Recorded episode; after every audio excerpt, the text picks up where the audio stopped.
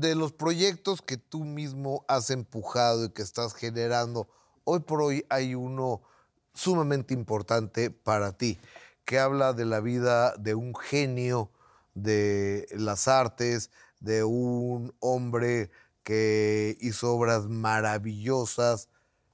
¿De quién hablamos? ¿En qué teatro estás? ¿De qué se trata? ¿Y cómo llega? ¿Cómo, cómo se vinculan Leonardo y Rodrigo? Es una historia que empieza hace muchos años, cuando yo tendría 10 u 11 años. Mi padre me presentó en una mesa a Leonardo no como un genio, sino como un ser humano. Y junto con Leonardo, Giordano Bruno, un hombre que también murió eh, quemado en leña verde por pensar que la tierra era redonda, y Jesús. Me los presentó como tres seres humanos que lo único que estaban buscando era el bienestar común. Y yo me acuerdo que me quedé fascinado con la historia de los tres. Y años después yo quería gestar un monólogo y empecé a escribir Leonardo hace más o menos la friolera como de 15 o 16 años. Y empecé a escribir y empecé a investigar y empecé a leer y empecé a contar la historia que cuento con Leonardo que tiene que ver con el fracaso. Nosotros conocemos a Leonardo claramente como un genio, Leonardo da Vinci. Da Vinci. Eh, Leonardo. Un genio de genios, ¿no? El genio más grande del Renacimiento, sin duda alguna, y que su genialidad ha perdu- perdurado hasta el día de hoy. Así el día de hoy seguimos admirando su genialidad, pero yo lo que hago a través del monólogo es admirar sus fracasos y entender que un hombre como él también fracasó y que también tenía, como la mayoría de nosotros, dos manos y dos brazos y que también sonreía y amaba y que también iba al baño, ¿no? Y entonces este, este hombre, Leonardo, que se equivoca y que fracasa, entiende que gracias al fracaso puede llegar a lograr el éxito. Y de eso trata el monólogo, de tres grandes fracasos de Leonardo, mezclado con la vida de un actor que se llama Rodrigo, que está tratando de hacer un monólogo sobre Leonardo da Vinci. Wow.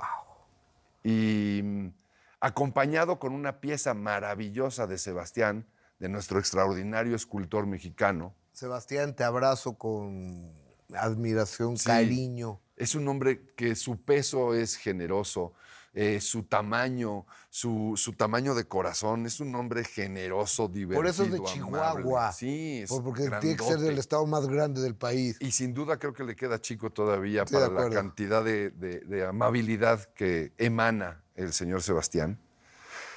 Eh, me enseñó en una entrevista una pieza que él hizo a los, a- hacia, hacia finales de los años 60, 70, que es un cubo que se transforma en otras piezas geométricas. Y este cubo yo lo convencí para sobreescalarlo a hacer una pieza de dos metros por dos metros. Y esa es mi escenografía. Y este actor que está buscando hacer un monólogo sobre Leonardo da Vinci va transformando el espacio con este cubo a través de la Florencia o el Milán de finales de 1400, principios de 1500, que es la época en la que vive Leonardo da Vinci. Y ese es el monólogo que estoy haciendo. Florencia. Milán. Es que tienes la escenografía más hermosa del mundo con Florencia, ¿no? Bueno, sí, sí, ojalá pudiera a través de esta pieza generar en el espectador y apelar a la imaginación para hacer todo lo que hago. Pero pues tienen que verla y estoy en el Teatro Shola los domingos a la una de la tarde y los lunes a las ocho y media de la noche. es domingos, una de la tarde y lunes, ¿a qué horas? Ocho y media. ocho y media de la noche. Esa es tu gran propuesta el día de hoy como actor. Todas tus herramientas, todas tu, todo lo que has aprendido Sí. y todo lo que has capturado como profesional de, de la actuación y de la dirección y de la iluminación y de, y de todo. Y de la y dramaturgia. de la dramaturgia la estás empleando aquí. Todo, todo el trabajo de 15 años está puesto ahí.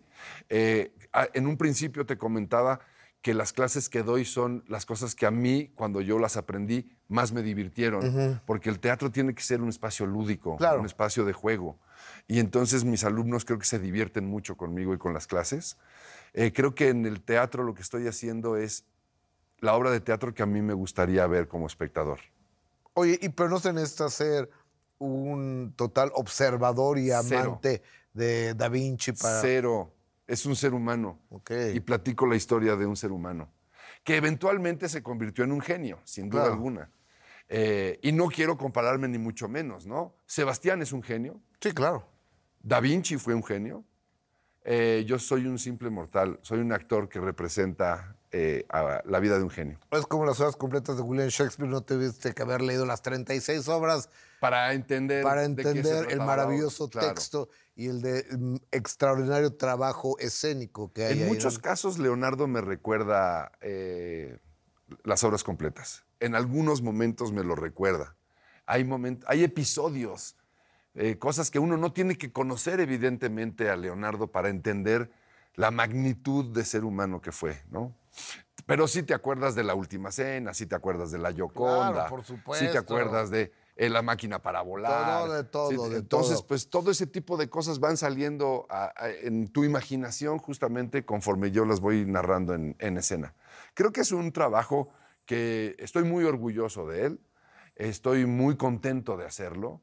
Creo que, la, creo que sí es el minuto que cambió mi destino para el resto de mis días a futuro.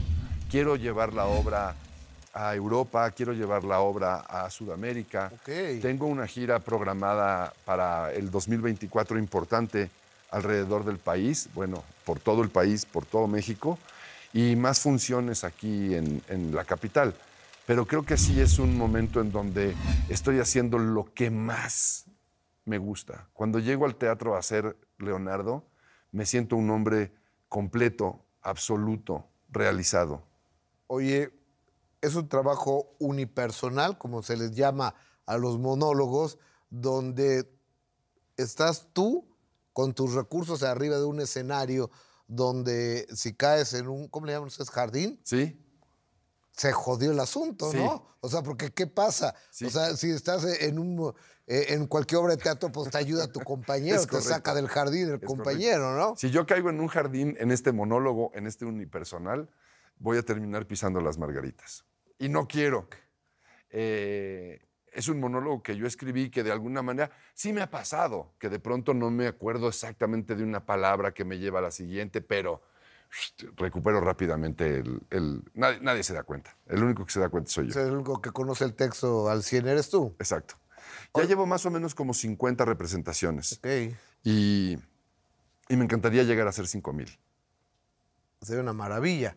Ha, ha- ha habido monólogos grandiosos en este Enormes. país.